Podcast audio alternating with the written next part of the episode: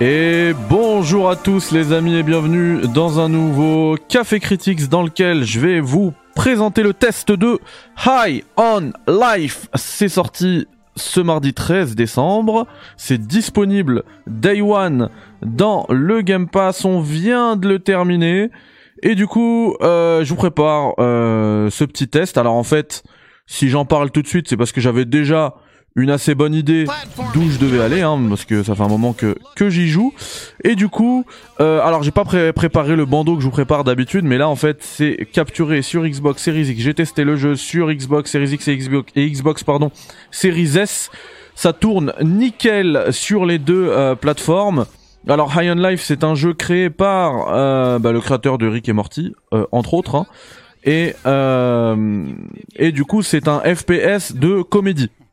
Alors c'est un jeu qui s'inspire dans son gameplay euh, grandement de, gros shooters euh, comme Doom par exemple, et c'est pas sa séquence introductive euh, qui viendra mettre en doute cette parole hein, que je viens de vous donner, mais je ne la spoilerai pas, je vous laisserai l'introduction de ce de ce High on Life, euh, le plaisir de la découverte de cette introduction de High on Life qui est très particulière, euh, mais que j'ai beaucoup aimé.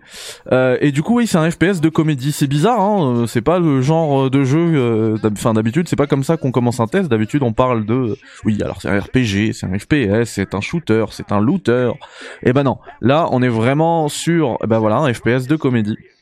c'est un jeu qui vous demandera au niveau de la durée de vie entre ouais une petite dizaine d'heures de jeu pour le terminer.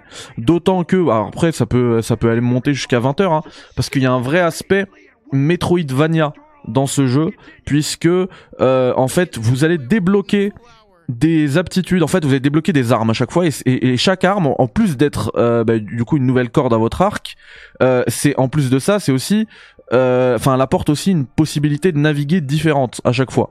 Donc, par exemple, la première arme que vous allez aller chercher, c'est euh, Naifi, donc c'est le couteau, et ce couteau-là, il va vous permettre de vous accrocher sur des tyroliennes, etc. Donc, ça vous permet, voilà, de, au niveau de la navigation, d'être beaucoup plus, euh, beaucoup plus aérien. Et, euh, et, plus tard, vous allez débloquer euh, d'autres armes qui vont vous permettre de ralentir le temps. Donc, euh, généralement, quand, y a, quand vous avez des, vous savez, des, des, des, des, ventilateurs là qui tournent et qui vous bloquent le passage, et bah hop, petit coup de ralentissement grâce à cette arme-là, grâce à Squeezie, et ça va vous permettre, pas Squeezie, hein, Squeezie, ça va vous permettre, voilà ce que je vous disais avec le, ça c'est le couteau, hein, qui permet de, voilà, de faire de la tyrolienne, et du coup ça va permettre de d'atteindre des, des zones qui n'étaient pas atteignables au début, et euh, là où c'est euh, hyper intéressant, c'est que euh, bah en fait, les même les premiers niveaux, vous pourrez y retourner à la toute fin du jeu avec les nouvelles aptitudes que vous aurez euh, débloquées. Donc il y a pas que ça, il y en a, il y en a vraiment plein d'autres. Il y a, y a alors si je dis pas de bêtises, il y a cinq armes, six armes même. Il y a six armes différentes. La sixième, c'est vraiment un banger absolu, hein, permet de, de dégommer tout le monde. C'est vraiment prendre sa revanche sur le jeu. Parce qu'en fait, vous allez souvent souvent, mais en tout cas, vous n'allez pas rouler sur le jeu. Peut-être pas souvent, mais en tout cas, vous n'allez pas rouler sur le, jeu, Vous allez mourir et c'est très frustrant parce que les checkpoints sont hyper mal placés. Alors, je pensais avoir eu ma dose de checkpoints mal placés avec The Callisto Protocol. Bah, en fait, c'est pareil avec High on Life. Euh, ce que je comprends pas aussi, puisque c'est des jeux euh, Xbox Series, les chargements, ils sont un petit peu longs. Alors c'est pas comme à l'époque, hein, c'est pas la minute, c'est pas 45 secondes, mais c'est une bonne quinzaine, voire vingtaine de secondes, hein, parfois. Et, euh, et j'ai trouvé ça euh, bizarre pour un jeu next-gen. Enfin, les jeux Xbox Series, euh, c'est un gros SSD. généralement, en 3-4 secondes, c'est chargé, quoi. C'est peut-être pas les 1 ou 2 secondes de la PS5, mais quand même, en 3-4 secondes, c'est chargé. Bon, je chipote un petit peu, parce que 15 secondes, c'est pas non plus long, mais je suis plus habitué à ça.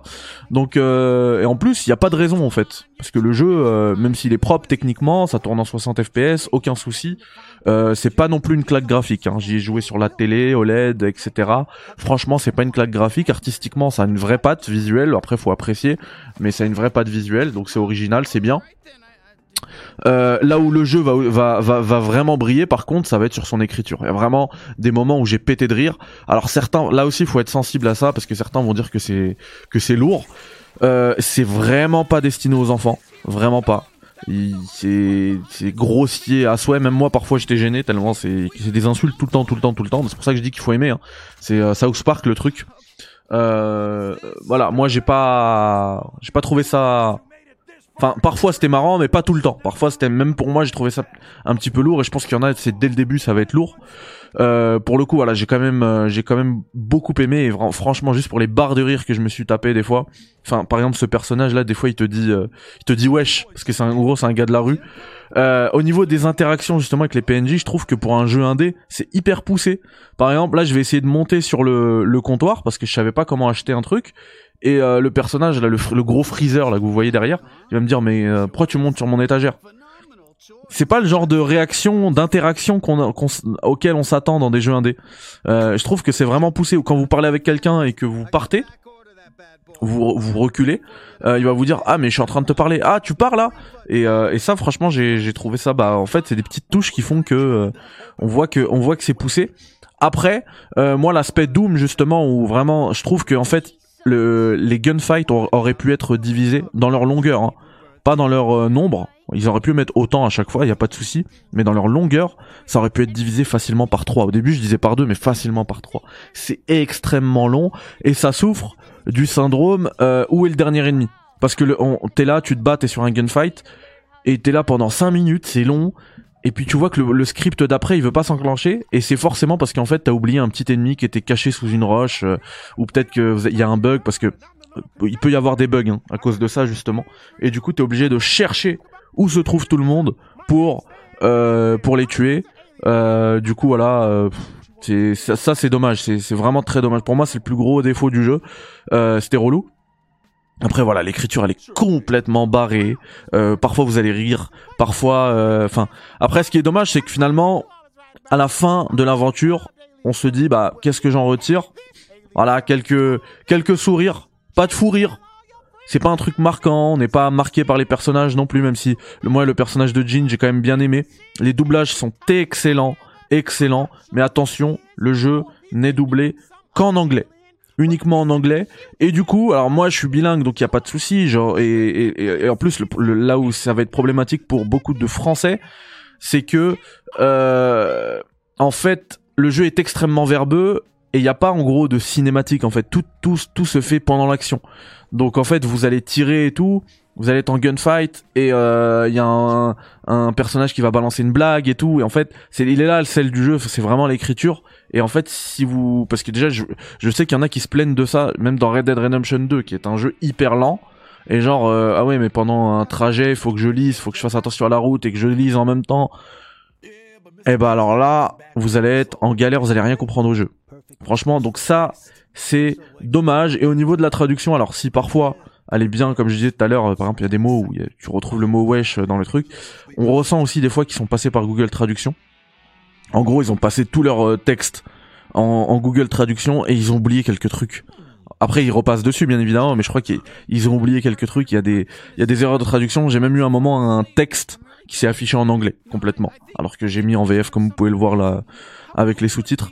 Et du coup, ouais, voilà. Donc ça, ça va être dommage parce que c'est un jeu extrêmement verbeux et euh, d'être euh, systématiquement euh, comme ça attaché aux sous-titres, ça va être compliqué pour un bon nombre de joueurs français pour le coup. Et puisque mon audience est française, bah je suis obligé d'en parler.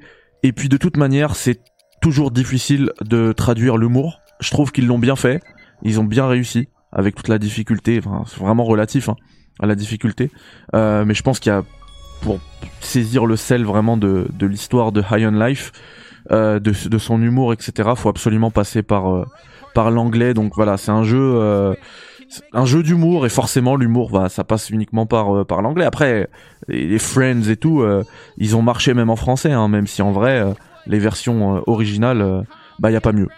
Donc voilà, pour ces raisons, je vais filer la note de euh, alors j'ai beaucoup hésité, hein, mais euh, entre 7 ou 8. Franchement pour moi c'est un 15, voilà. Donc euh, voilà, je donne la note de 7 à High on Life. j'ai aimé la petite partie dessus. En plus il est pas très long, donc c'est cool. C'est disponible dans le Game Pass, foncez, c'est c'est frais. Et puis voilà, je vous dis à très vite pour un nouveau test. Bye bye, ciao Salam alaikum.